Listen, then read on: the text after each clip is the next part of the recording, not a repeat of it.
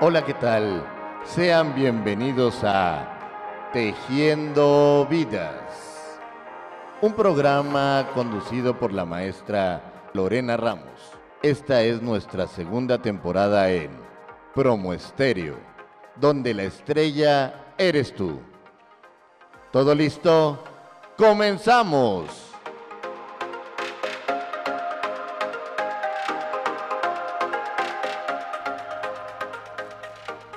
Hola, ¿qué tal amigos? Bienvenidos a su programa Tejiendo Vidas, ya empezando este último trimestre de este año 2022, octubre, el mes rosa, con todas las conmemoraciones que tenemos en torno a la revisión que tenemos todas que hacer eh, de la mama. Tenemos que irnos a hacer nuestras mastografías, nuestras revisiones. Recuérdenlo, es el mes rosa, así que todas a revisarnos Vamos a darnos una vueltecita al doctor, al laboratorio, hay paquetes excelentes por todos lados, entonces no dejemos esto para después. Este están las instituciones de salud también, así que vamos a acercarnos y hacer nuestras revisiones. Pues bueno, bienvenidos el día de hoy a su programa Tejiendo Vidas. Este, hoy un programa muy interesante. Ya les he dicho, tenemos que hablar del remedio y el trapito. No podemos estar hablando todo el tiempo de violencia sin estar hablando de los generadores de violencia. Y bueno, pues el día de hoy tenemos un invitadazo de lujo, un especialista que además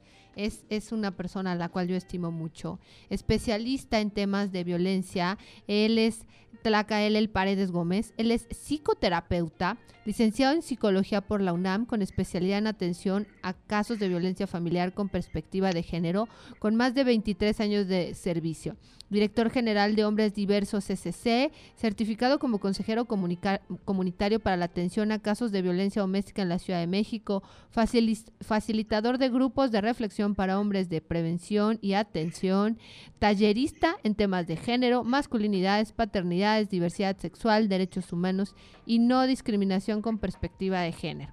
En experiencia laboral, bueno, pues él estuvo en el Instituto Nacional de las Mujeres, estuvo en CONAVIM, anduvo en grupos reeducativos en el Estado de Puebla, y como tallerista tiene una experiencia muy, muy larga en Pemex, en el ISTE, en DIF, Secretaría de Seguridad Pública, en la UNAM, en la Universidad de La Cañada, en el Tecnológico de Catepec. Eh, han dado en diversos estados, en institutos municipales, en Veracruz, Durango, Colima. Bueno, él tiene una trayectoria muy, muy amplia y como tallerista, bueno, pues, ¿qué les puedo decir? Han dado en varios, en, en varios talleres como el taller intersemestral de la violencia las relaciones de noviazgo, qué interesante ahorita a ver si le robamos información al respecto. Masculinidad es la práctica de ser hombre y resolución no violenta del conflicto. Ah, tiene muchos más por acá. Resolución no violenta del conflicto, el uso del poder en las relaciones de género. Hablemos de ser hombres, paternidad activa y responsable.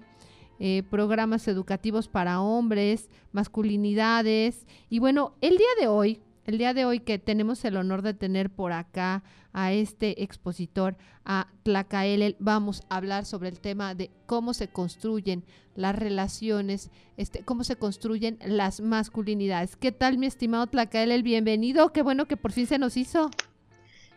Un gusto enorme saludarte, eh, eh, Lorena. Un gusto enorme eh, que me invites a este tu programa y un gusto enorme saludarles a toda tu audiencia. Ay, pues muy, nosotros muy, muy complacidos de tenerte aquí ya desde cuando teníamos ganas de platicar y pues bueno, por fin este pudimos cuadrar agendas, tiempos y aquí estamos. Y ahora sí le vamos a dar al tema. A ver, mi estimado Tlacael, primero platícanos, ¿en dónde te pueden encontrar tus redes sociales y, dónde te pueden contactar? Claro, em, yo estoy en, tengo dos páginas en Facebook, ¿no? Eh, la primera es psicoterapeuta Tlacael El Paredes Gómez. Eh, la segunda es em, Hombres Diversos, SC. Esas dos páginas. Y em, en TikTok tengo una página que se llama Psicólogo Tlacael y ahí voy eh, subiendo algunos fragmentos de em, de eh, todas las este los talleres las ponencias los conversatorios este eh, donde he estado presentándome y, y, bueno es como una invitación a la reflexión. Claro. Eh, en, En mi teléfono celular, con mucho gusto, eh, recordemos que yo soy psicólogo clínico también, atiendo a las personas, solamente estoy atendiendo por videollamada y mi número es el 55 85 50 41 10. Ok, perfecto. Pues ya tenemos aquí el dato y cualquier cosa, pues te pueden contactar. Pues mi estimado Tlacael, vamos a hablar de tu tema, este tema que tanto te gusta y que tanto manejas tú, especialista en este tema. A ver, vamos, vamos dividiéndolo, platícanos. ¿Cómo se construyen las masculinidades? Platícame. Fíjate, para hablar, e, ese es un tema que me apasiona muchísimo, este, porque, bueno, yo quiero, esta, este, este bloquecito quiero presentar dos cosas. Uno es el origen del por qué me interesan las, los temas de las masculinidades. Efectivamente, como cualquier otra familia mexicana, ¿no? Cualquiera, ¿no? Al interior de mi familia, pues también se vivían violencias, ¿no? De todos los tipos, menos violencia física. El tema es que, em, pues eso me, daba mucha pauta para reflexionar por qué mi papá era violento, por qué mi mamá también gritaba, por qué mi papá insultaba, etcétera, y etcétera. Y bueno, pues yo siempre fui un, niño así como muy de pensar y de reflexionar.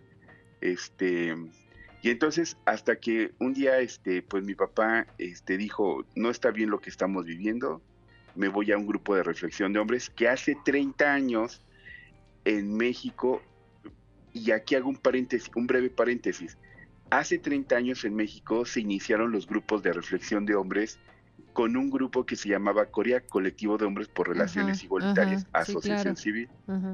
Y entonces mi papá eh, coincidió que se integró a los grupos días después de que iniciaron esos grupos.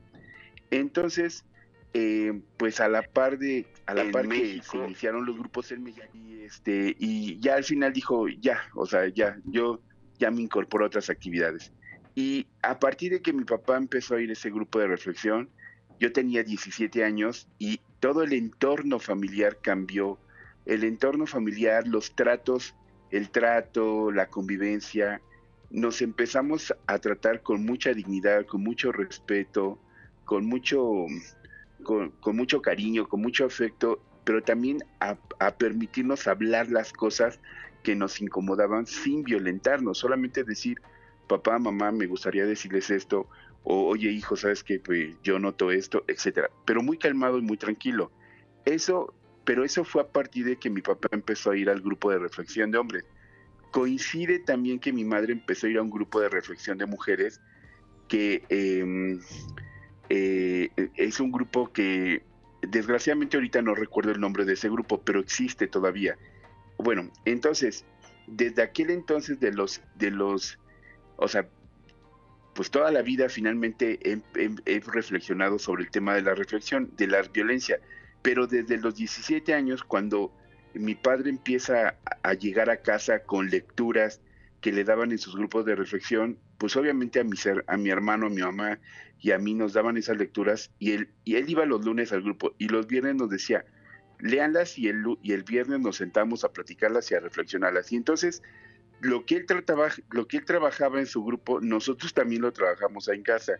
Eso ayudaba muchísimo a entender y me, me dio mucha pauta, me dio mucho interés por investigar, por cuestionarme, por involucrarme, por y bueno, así es como yo llegué a la carrera de psicología y así es como yo me titulé con eh, una tesina que es Hombres que ejercen violencia, la construcción social de la masculinidad. Ese es el primer bloque que, que, como la, la base con la que estoy interesado en los temas de masculinidades. El segundo bloque, o lo que yo quiero compartirles, cuando tú me preguntas, a ver, cuéntanos acerca del origen del, de cómo se construyen las masculinidades, yo divido ahí tres aspectos importantes. El primero es identificar la diferencia entre sexo y género. Muchas veces en la cotidianidad, sobre todo cuando nos dan documentos para selección de personal, nos dicen sexo y entonces nos ponen un H o una M o nos ponen una G de género, ¿no? Y a veces no sabemos qué significa eso, porque en las cotidianidades en la vida cotidiana a veces no tenemos referentes a estos, a estas, a estos términos o la diferencia, ¿no? Entonces, evidentemente sexo, pues es el conjunto de diferencias biológicas, anatómicas y fisiológicas de los seres humanos que los definen pues, como hombres o como mujeres. Esto incluye la diversidad evidente de sus órganos genitales externos e internos, las particularidades endocrinas que la sustentan y las diferencias relativas a la función de la procreación. Solamente hay esas diferencias entre un hombre y una mujer en, en cuestiones de sexo. Pero se pone interesante, muy interesante, cuando trabajamos el tema del género. Fíjense, el género son los roles, los comportamientos, las actividades y los atributos que se consideran apropiados para mujeres y para hombres. Y aquí, ojo, son construidos en cada cultura y en cada momento histórico tomando como base la diferencia sexual. Esto es, a partir de ello se construyen los conceptos de masculinidad y de feminidad, los cuales determinan el comportamiento, las funciones, las oportunidades, la valoración y las relaciones entre mujeres y hombres. Entonces, ese es el primer bloque, y saber identificar y diferenciar entre qué es sexo y qué es género. El segundo bloque, que es muy interesante, hay que entender dos conceptos básicos, ¿Qué es el, es el patriarcado y qué es el machismo. El patriarcado es una forma de pensamiento que se ha instalado en nuestra sociedad por, por miles de generaciones.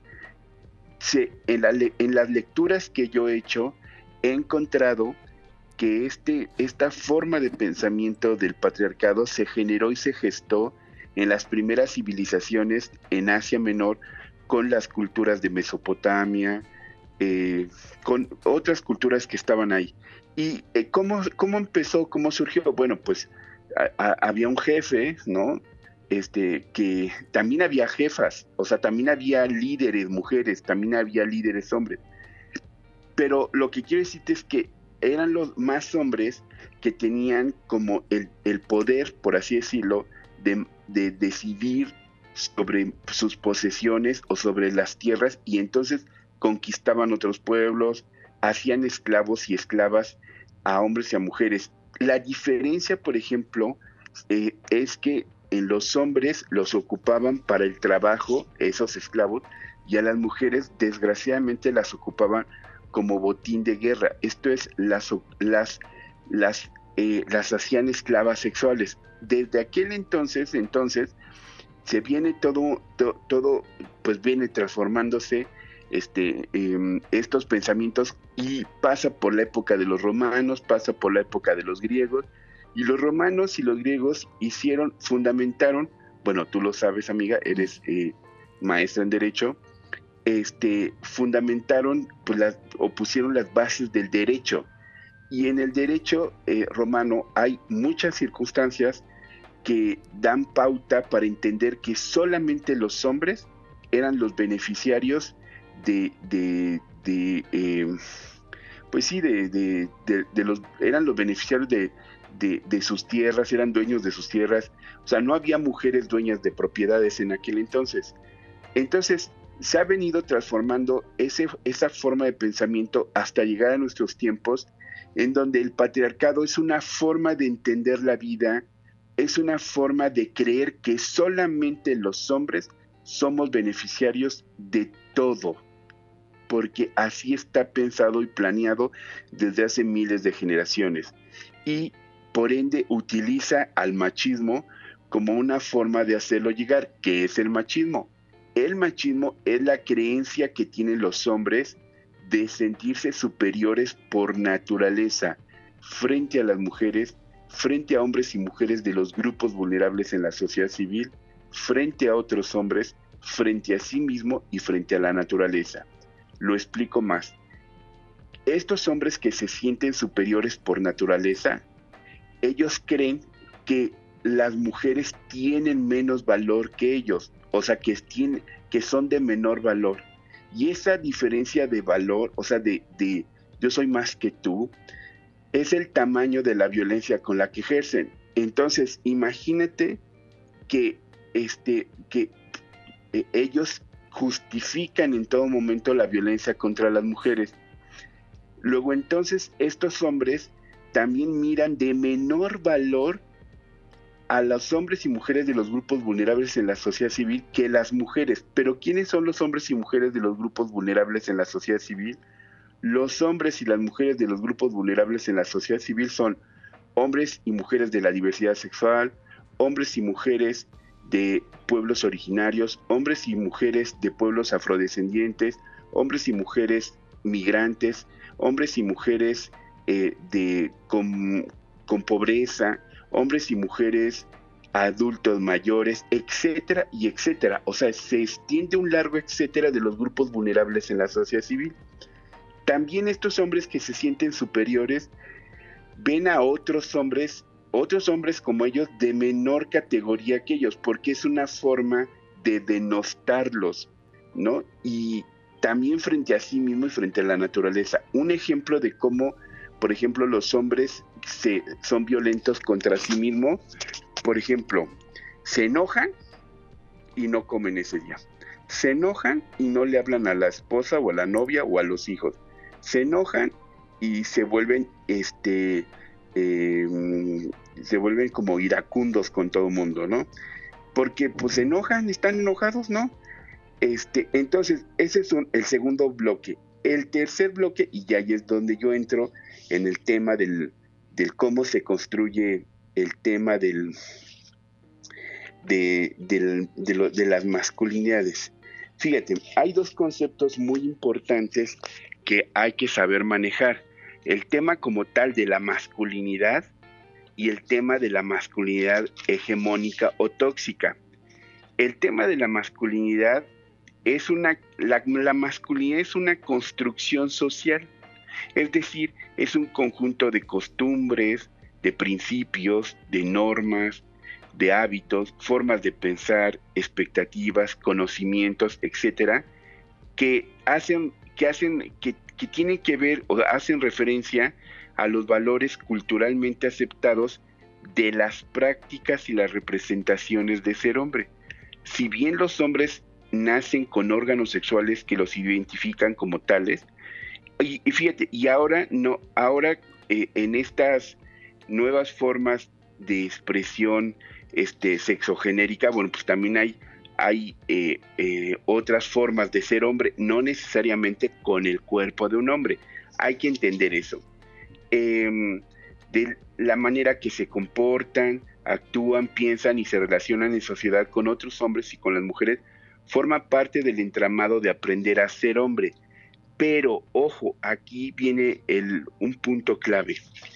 Pero a pesar de la diversidad de las características, esto es la edad, la ocupación, la zona geográfica, el nivel socioeconómico, el nivel educativo, la etnia, el grupo sociocultural, la orientación sexual, se presenta un elemento común, se expresa un molde común en la forma de ser hombre. ¿Por qué solamente eh, se expresa un molde común en la forma de ser hombres, porque es la manera de pensar, estas las ideas, las creencias, los valores, la manera de vivir los sentimientos, la manera de comportarse consigo mismos, con otros hombres y con las mujeres, no es algo natural. Es decir, nosotros los hombres no nacemos con esas características. Esas ideas, esa forma de vivir los sentimientos y esa manera de actuar es aprendida nosotros los hombres fuimos criados y educados, socializados bajo un mismo modelo de ser hombre. Hasta ahí el tema de la masculinidad.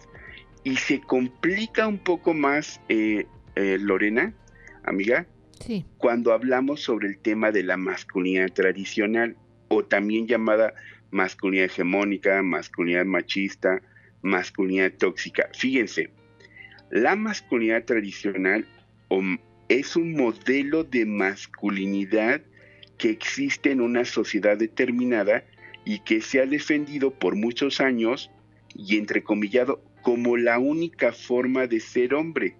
Se configura con prácticas de género en las que los hombres desde la infancia tienen que reafirmar en todo momento que para ser hombre y entrecomillado deben ser racionales, fuertes, dominantes, valientes, líderes, proveedores, violentos, entre otras características.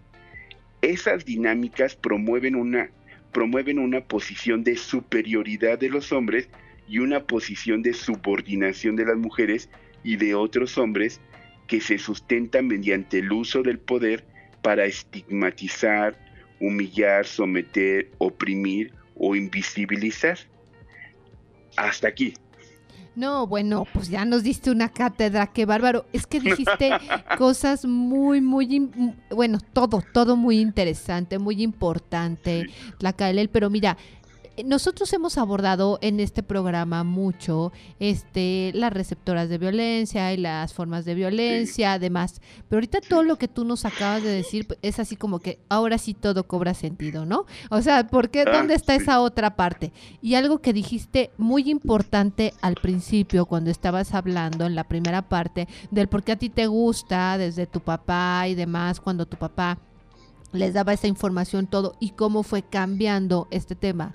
Lo que quiere decir que si los hombres se, se, mm, se, tienen ganas de cambiar sus formas de violencia, su, forma de convivir, dejar de normalizar la violencia y se, se entregan y si van a, a grupos, seguramente van a encontrar la solución a su problema. Es decir, sí hay de otra, no es de que, pues es que así es, es que así aprendí, así me enseñaron y demás.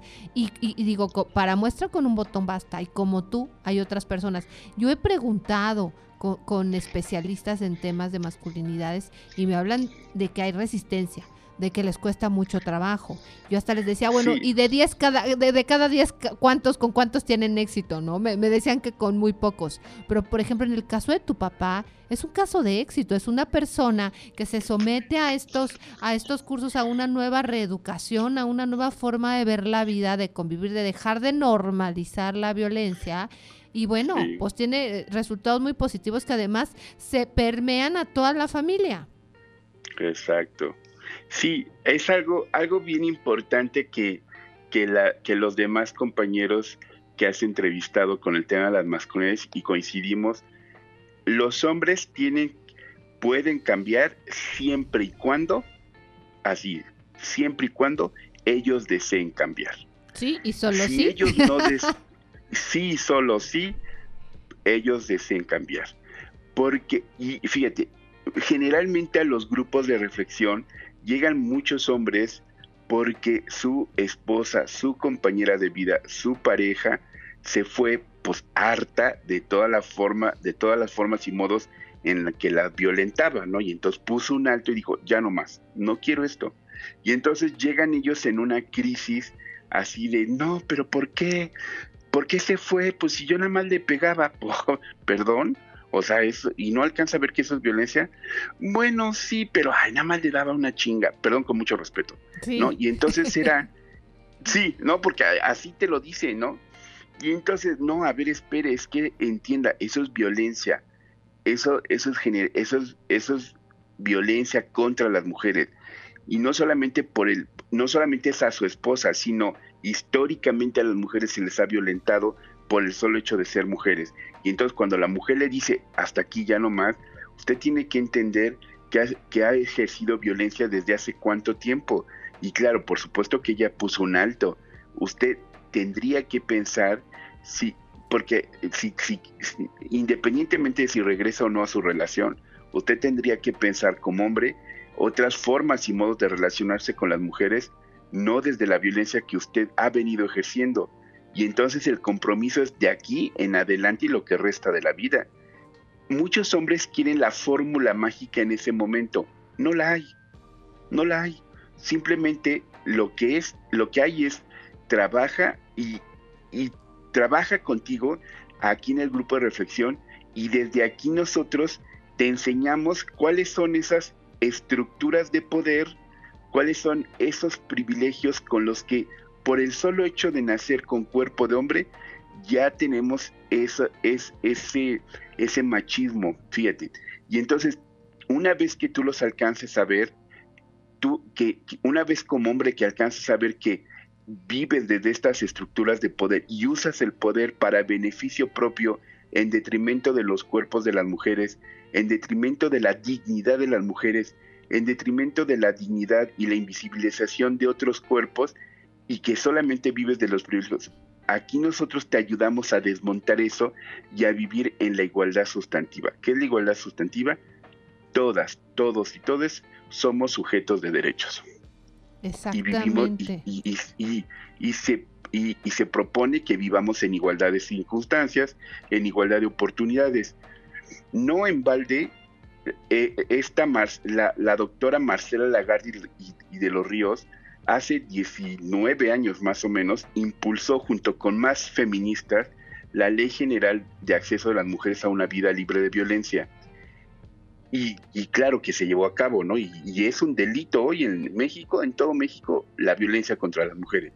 Pero no bastó la ley general, esa ley, sino también faltó que se hiciera una ley general para la igualdad entre mujeres y hombres. Porque mucha gente, muchos hombres me dicen, ay, Tlacael, pero si en la Carta Magna, en, en, en, en la, la, Constitución mexicana de este, viene que todos nacemos iguales y somos y tenemos el mismo valor.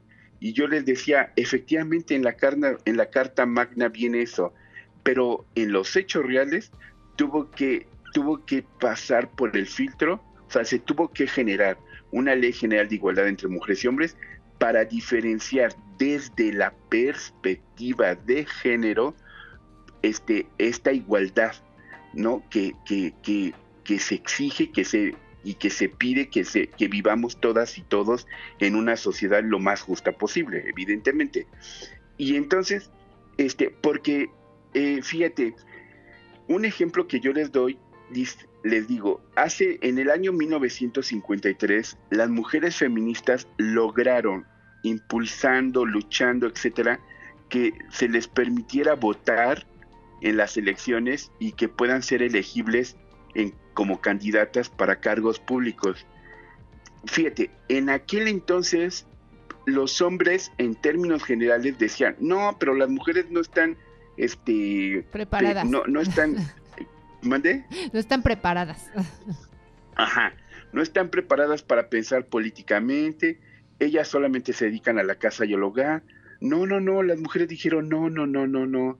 Nosotras como mujeres, como parte de la sociedad mexicana, como parte de una sociedad que vive el día a día, también nos impactan las decisiones políticas.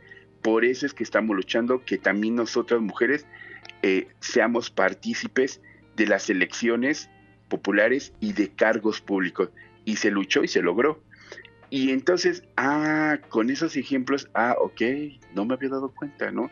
Y entonces voy dando ejemplos y claro, y voy invitando a reflexionar sus conductas y sus comportamientos en el día a día, por supuesto identificando qué es violencia, qué no, por qué es violencia, por qué se considera violencia. Así. Exactamente.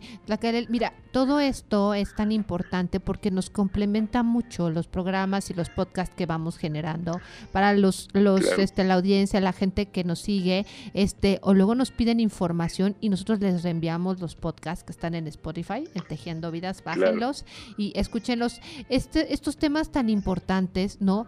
El saber de qué manera ustedes como terapeutas, como especialistas, van llevando de la mano a las personas que se acercan, porque sí hay de otra, o sea, como lo acabas de decir. Sí y solo sí, él es responsable. Lamentablemente, no, solamente se acercan en el momento en el que tienen un problema severo. Es decir, como bien lo dijiste, los abandonan, ya tienen un tema muy serio de violencia, ya este, ya tienen este restricciones, ya hay medidas de protección hasta ese momento, en el momento extremo es cuando lo hacen, porque ningún hombre, ninguno, o dime cuántos, así solitito, llega y dice, soy, soy, soy este, soy muy macho, ¿no? Y vengo, soy violento, soy generador de violencia, y vengo, vengo a pedir ayuda. O sea, hasta que no les sucede algo de verdad trágico, hasta que no llegan al abandono, al ya no ver a los hijos, al estar aislados de la familia o tener consecuencias realmente severas, porque llega el momento en el que no controlan su ira, no controlan su forma de comportarse, esa violencia, y entonces ya cuando llegan con unos cuadros este severos y extremos es cuando entonces se acercan y de esos cuánto les dura la culpa, ¿no? Porque es algo que les tatuaron en los huesos desde el nacimiento, o que les tatuamos, digamos, como, como mujeres y como, como sociedad, ¿no? Y entonces, pues, ¿cómo me lo vas a quitar si yo así vivo, si esto es normal, o sea, o, cuál es la otra forma de vida que tú dices, ¿no? Fíjate, este, ya tocaste varios puntos que son bien importantes como desmenuzarlos. Este, fíjate, este, un, un primer punto es que efectivamente el 85% o el casi 90% que los hombres llegan a los grupos de reflexión son hombres que eh, en esas circunstancias de extremo donde sus compañeras de vida este, se alejan y se alejan por la violencia que ellos ejercen contra ellas. Y entonces llegan así como, oh, necesito que me digan la fórmula ahorita en este momento para rescatar a mi mujer. No, pues no hay. No hay, simplemente es hazte responsable de tus conductas, este, detén todo tipo de violencia, este, tienes que saber que la violencia contra las mujeres es un delito y este, más menos se castiga de cuatro años y medio a siete años de prisión, etcétera, con todas las agravantes que pueda tener esto, ¿no? Entonces, eh, tienes que aprender a entender que lo que tú estás haciendo, hombre, es violencia y la violencia no, vayamos tan lejos. La, ¿Qué es la violencia? ¿Cómo entendemos la violencia? Bueno, la violencia es un acto, una omisión intencional que ocasiona un daño, transgrede un derecho y busca el sometimiento y control de una víctima. Es la amenaza creíble del empleo de la fuerza o el uso real de dicha fuerza con la finalidad de causar daño. La violencia siempre es intencional quien la ejerce actúa de manera deliberada y consciente. Quien actúa de forma violenta busca afianzar su poder sobre la otra persona. Entonces, em, entonces eso le vamos explicando al hombre, a los hombres. Ahora, y, va poco a poco quien quiera, este, y quien esté y quien, quien se conecte con que diga, ok, tienes razón, no, este, yo tengo que cambiar, yo tengo que transformarme porque las formas y modos en las que toda la vida he venido eh, este, conviviendo con, la, con cualquier persona es a través de la violencia, pues efectivamente no está bien. Porque muchos hombres se conectan, bueno, es que ya no la quiero ver a ella, quiero ver a mis hijos. Bueno, ¿y tú quieres ver a tus hijos desde esa actitud violenta? No, pues no. Ah, bueno, entonces transforma, aquí tienes esta oportunidad de transformar. Bueno, Ahora, ese es el 85-90% de los hombres. Hay otro tanto porcentaje mínimo que sí va por iniciativa propia, que sí levanta la mano y que dice, oh, sí, yo soy violento, pero son los mínimos, te puedo decir. Te puedo decir que sean hasta 1 o 2%. Y esos hombres, pues claro que con el paso del tiempo y con, y con la visibilización de estos temas en los medios de comunicación, con la lucha de las feministas de salir a la calle y decir ya basta, eh, ellos, ellos pues se dan cuenta de que también tienen, eh, tienen estos comportamientos y estas actitudes violentas y dicen yo no, ya no quiero esto, sí me doy cuenta que soy violento y por iniciativa propia van estos grupos. Eh, pero son los mínimos, ¿eh? Hay otro grupo de hombres que van por sujetos este, van por, porque un juez eh, los, los obligó a ir a estos grupos. Y claro, pues van enojados, van enfadados y pues son difíciles de trabajar porque pues como van enojados y enfadados, pues van así este, con, sin ningún ánimo de cambiar, para empezar.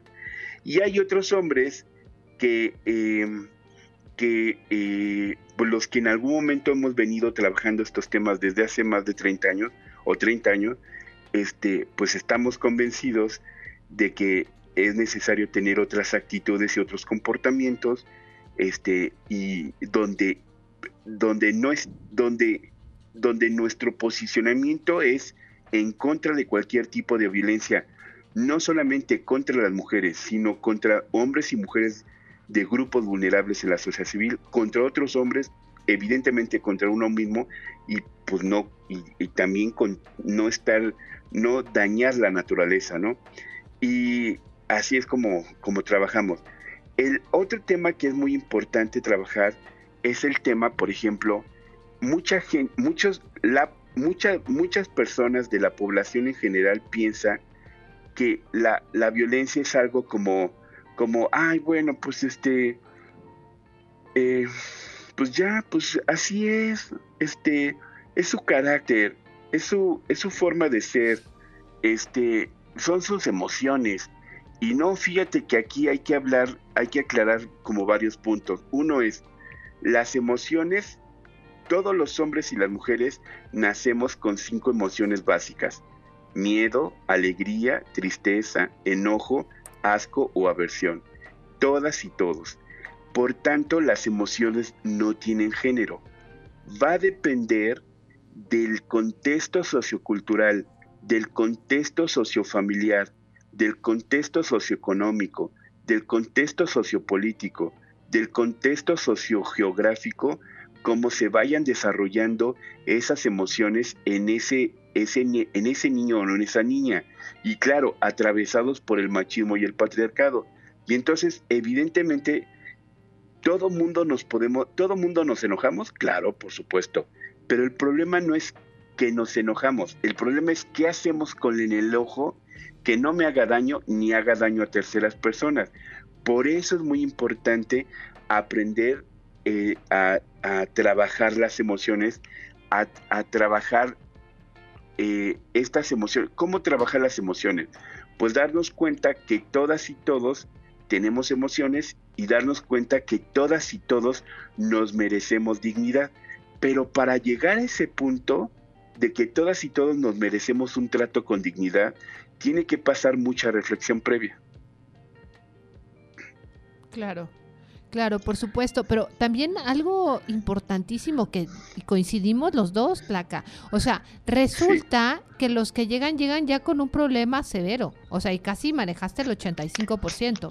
Son muy pocos ahora sí que los que llegan por, por pues por así por iniciativa, pero de alguna manera tuvieron que haberlo visibilizado. En algún lado se tuvieron que haber dado cuenta de que las cosas no estaban bien y fue por lo que van a pedir ayuda. Ahora, dime qué instancias, a qué lugares se pueden acercar los hombres, o sea, con, con estos grupos, con estos colectivos, ¿a dónde se pueden acercar a pedir ayuda? Ah, ok, mira, fíjate, eh, esa es parte de la historia también del tema de las masculinidades aquí en México. Es, son, es la sociedad civil la que, se, la que se ha venido encargando de abrir grupos de reflexión para hombres. Claro, ante esta situación, eh, la Ley General de Acceso de las Mujeres a una vida libre de violencia eh, también obliga a los, a las, a los gobiernos este, locales y estatales a generar política pública que vaya encaminada para atender a las personas generadoras de violencia y personas generadoras de violencia, no solamente hombres, también hay mujeres. Entonces, fíjate, entonces cada se supone que cada gobierno estatal tiene a su vez un instituto estatal de las mujeres y que a su vez tiene un programa de, de atención a las mujeres, pero también está, es la, este, es el, desarrollo integral de la familia, el DIF, que tiene que generar a su vez un programa de atención a hombres. Es probable que no en todas las entidades federativas existe este programa por, porque no hay, no, fíjate, y otro dato importante, no hay hombres que se interesen con trabajar con los temas de las masculinidades este, por, este, por este patriarcado y machismo que a toda la sociedad nos, nos atraviesa, porque nos, nos cuesta trabajo como cuestionarnos estas posiciones de estos privilegios. No, pero ¿cómo voy a trabajar yo eso? Voy a, voy a, voy a, este, voy a, voy a, voy a poner en evidencia a todos los hombres y no. Entonces, fíjense, en esa lógica hay. Entonces, aquí en la Ciudad de México, están, eh, está por ejemplo, hombres por la equidad, Gendes, eh, yo también tengo grupos de reflexión porque yo soy director de hombre de una sociedad, una sociedad civil que se llama Hombres Diversos. También yo tengo eh, un programa de atención grupal a hombres. Ahora de, por, de momento es por, por videollamada. Este, y, y también hay, por ejemplo, en, en la fiscalía este de la, la fiscalía de en la fiscalía de la Febintra eh, en la Febrintra este también aquí en la fiscalía de la de la Ciudad de México también hay atención a hombres. Este es cuestión de, eh, sería oportuno de, de generar como un directorio pequeñito de estas este de estos espacios Quiero tener uno y te lo puedo compartir. Sí, para subirlo a redes sociales. Fíjate que al respecto, digo, me estás diciendo el DIF, pero de alguna manera lo que nosotros también hemos investigado, hemos visto, que también es una de las tareas, es una de las facultades que tiene la Secretaría de Seguridad Pública tanto local ah, como a federal, el tema de la prevención del delito. Entonces habría que buscar también en la Secretaría de Seguridad Pública. Y otra sorpresa que yo me llevé, investigando también, me parece que la Comisión Nacional de Derechos Humanos tiene algo al respecto. Ah, ok, sí, exacto. Sí, o sea, eh, pero fíjate, pero aquí lo importante es que ya las instituciones del gobierno y las instituciones este, estas instituciones no solamente tienen que institucionalizar la perspectiva de género y este em, eh, ya sabes este eh, haciendo una transversalización en todo su organismo en todo su organigrama sino también tienen tienen que generar estos este, unidades de género que vayan encaminadas no solamente a, atender, prevenir y, sancionar la violencia contra las mujeres dentro de esas instituciones o de otros compañeros, sino también generar como estos espacios para la reflexión y la prevención de la violencia de los hombres. Exactamente, es que son, son varias políticas integrales, la o sea, es el tema de la prevención, pero además cómo vas atendiendo y desde qué, desde qué este parte vas atendiendo todo este tema de las violencias. El tema hacia las de violencia hacia las mujeres es un tema este de, de salud pública, es un tema que a todos nos tiene realmente preocupados por el incremento. Y sin embargo, pues estamos atendiendo a, a todas las mujeres que son víctimas de la violencia y que estamos haciendo con el señor que hay ciertas medidas de protección, sale de, de ese, de ese círculo familiar, pero al ratito va a estar en otro. Y entonces al final de cuentas no estás trabajando con el origen del, del problema, ¿no? Y es por eso y de ahí la importancia y, y el, e, e, el, en todas las agendas y demás ha tomado lugares prioritarios el tema de la violencia de género y eh, seguida de ella el tema de la atención a las masculinidades. Exacto, sí, así es, así es, amiga. Y em, un punto importante es que eh, para, para empezar, algo que es importante es empezar a socializar este tipo de temas, porque es por, con este programa, como que estamos llevando hoy a cabo, este, con programas este, como de, ya sabes, como señor, o sea, casi casi ahí, señor, este, ya le pegó a la mujer, este, pues está cometiendo un delito, por favor vaya y, y atiendas en un grupo de reflexión. Así literalmente, ¿eh? o sea, en el cartelito ahí, ¿no? Porque este porque si no los hombres en términos generales no irían o no van. O sea, no es, fíjate, he tenido grupos de reflexión. Los grupos de reflexión no son numerosos, no, no son más allá de, de cinco o ocho personas. Y lo pueden tomar por Zoom. es lo que estás diciendo que los pueden tomar por Zoom, así que no tenemos pretexto de que no puedo ir hasta el, hasta el consultorio, porque se pueden conectar, les mandas la liga y desde ahí pueden trabajarlo. Exacto, exacto, así. Y también, por ejemplo, los eh, hombres por equidad, gente, este, también trabajan por videollamada, o sea, eh, que no existe, no hay ningún pretexto literalmente para que no se conecten. Porque hoy tenemos hoy todos tenemos un, celular que tiene internet, entonces nos podemos conectar desde ahí.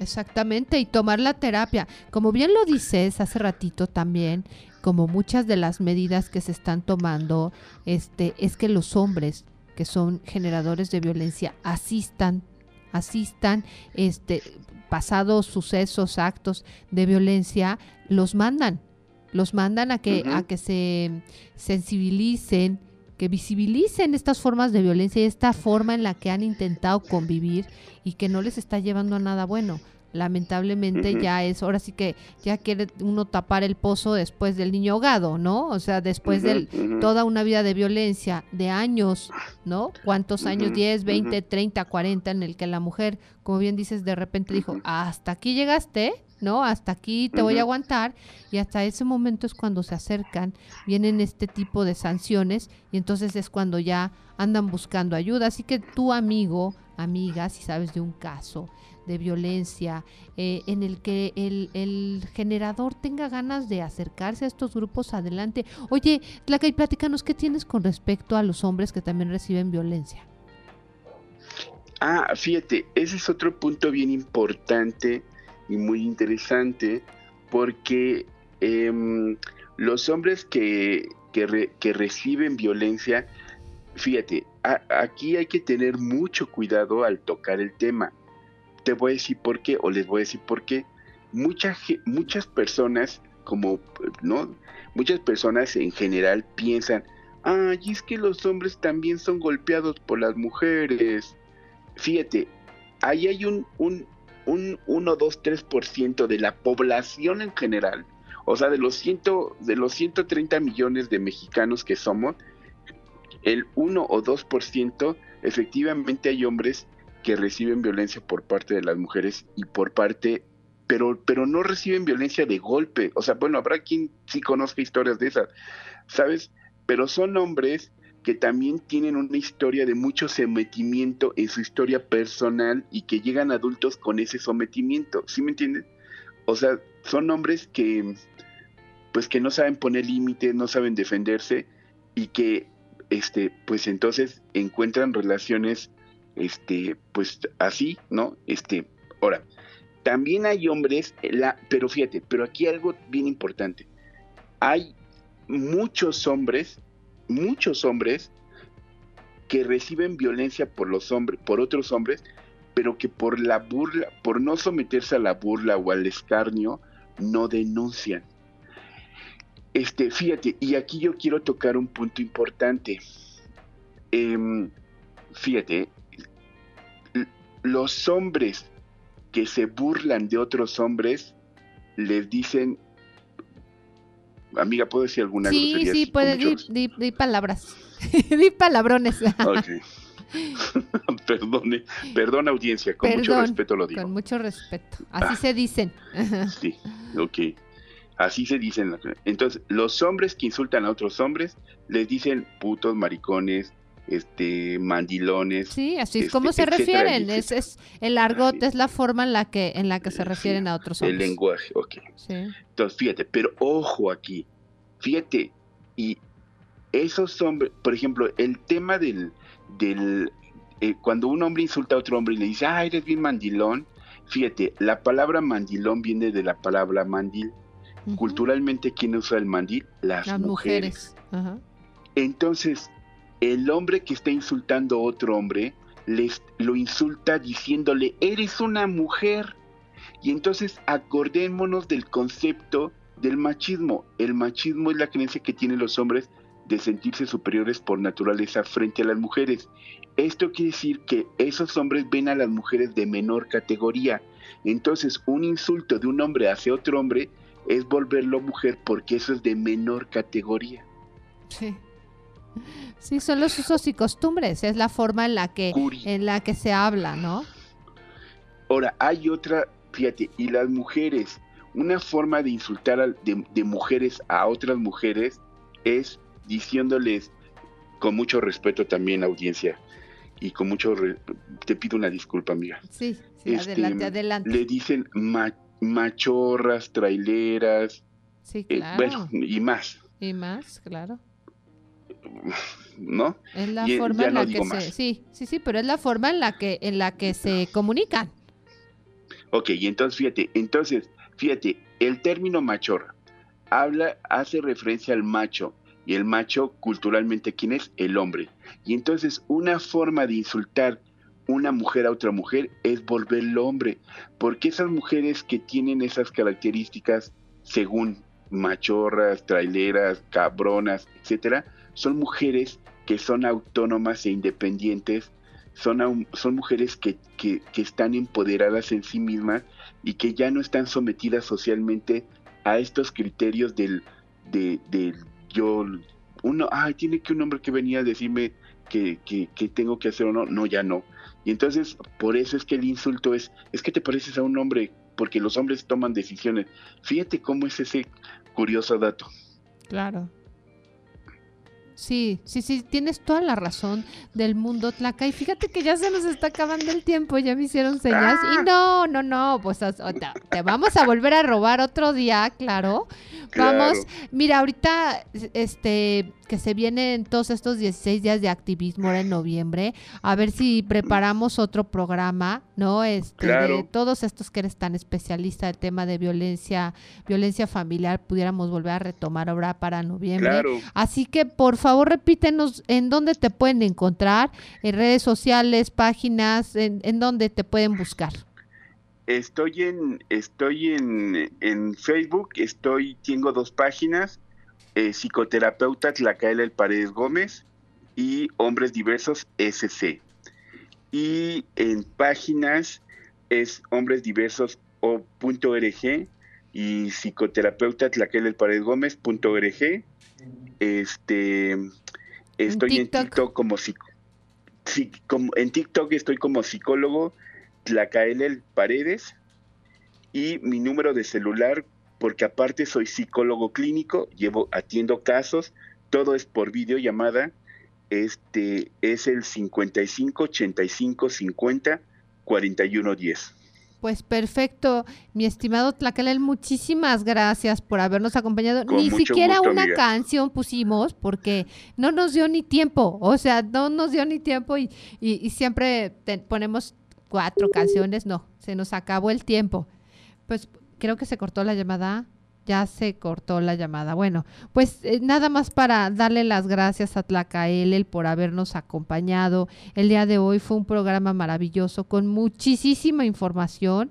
Este, ¿nos escuchas Tlaca? ¿Por ahí andas? Ah, se está reconectando está reconectando. Pues bueno, este, ojalá que, que Tlaca logremos retomar la llamada con él, pero bueno, agradecerle mucho eh, el que haya estado con nosotros en el programa, fue un gran, gran programa y nosotros quedamos a sus órdenes también en todas las redes, este, en Tejiendo Vidas. Eh, recuerden que este es su programa Tejiendo Vidas todos los lunes en punto a las 6 de la tarde. Aquí por Promesterio nos estamos viendo la próxima semana. Espéranos la próxima semana. Escúchanos por Promo Estéreo, donde la estrella eres tú.